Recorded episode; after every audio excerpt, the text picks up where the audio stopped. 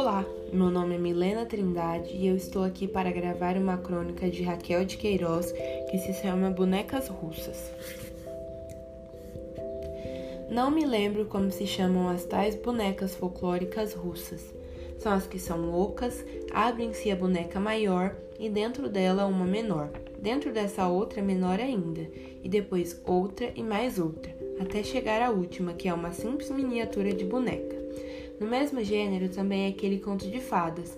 Lá no mar tem uma ilha, dentro da ilha tem um castelo, dentro do castelo tem uma torre, dentro da torre tem um quarto, dentro do quarto tem uma arca, dentro da arca tem uma caixa, dentro da caixa tem um cofre, dentro do cofre tem um frasco, dentro do frasco tem uma pomba, dentro da pomba tem um ovo, dentro do ovo tem uma chave, e essa é a chave que abre a prisão onde está a princesa encantada.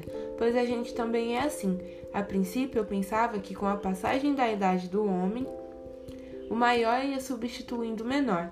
Quero dizer, o menino ficava no lugar do nenê, o adolescente no do menino, o moço no adolescente, o homem feito no do moço, o de meia idade no do homem feito, o velho no lugar de meia idade e por fim o defunto no lugar de todos.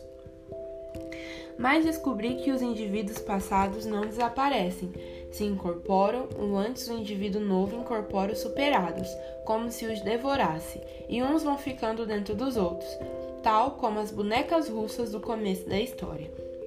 E assim, dentro de cada um de nós, a gente procura sempre encontrar os perfis superpostos, encartados um por dentro do outro, sem se misturarem.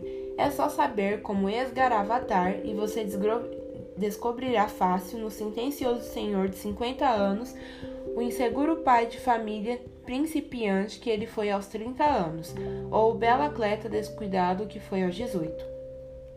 Ali está cada um, aparentemente esquecido, mas incólume, e estanques todos, porque um não penetra no outro e aparentemente um não tem o um mínimo em comum com o outro, nem sequer um influi no outro.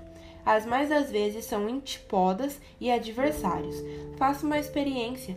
Pegue um livro, uma foto, reveja um filme, encontre alguém, qualquer um serve contanto que se refira especialmente a determinado tempo de sua vida, e então magicamente se suscita aquele instante perdido do passado, com uma força de momento atual. Espantado, você se indaga: então esse fui eu? Que tem em comum com você de hoje aquele estranho que subitamente acordou ao apelo do seu nome debaixo de, da sua pele? Terá em comum só mesmo o nome e a pele, porque o resto, no corpo e na alma, tudo é outro deformado e ou gasto, mas sempre diferente. Você, outro, outro, e quase não acredita ter sido você também, aquele rapaz de desraivado ou sonso, ou bobo e terrivelmente inexperiente, de que súbito emergiu de dentro de seus olhos e das suas velhas lembranças. Em sua avó venerável, você também pôde descobrir a rapariga inconsequente que ela foi um dia. E no seu severo confessor de hoje, o seminarista em crise religiosa de 30 anos atrás. É só saber procurar. A gente diz isso, águas passadas, mas talvez seja melhor dizer águas represadas, águas recalcadas, porque basta bater na pedra, a fonte emerge. O que não aconteceria se as águas fossem passadas realmente?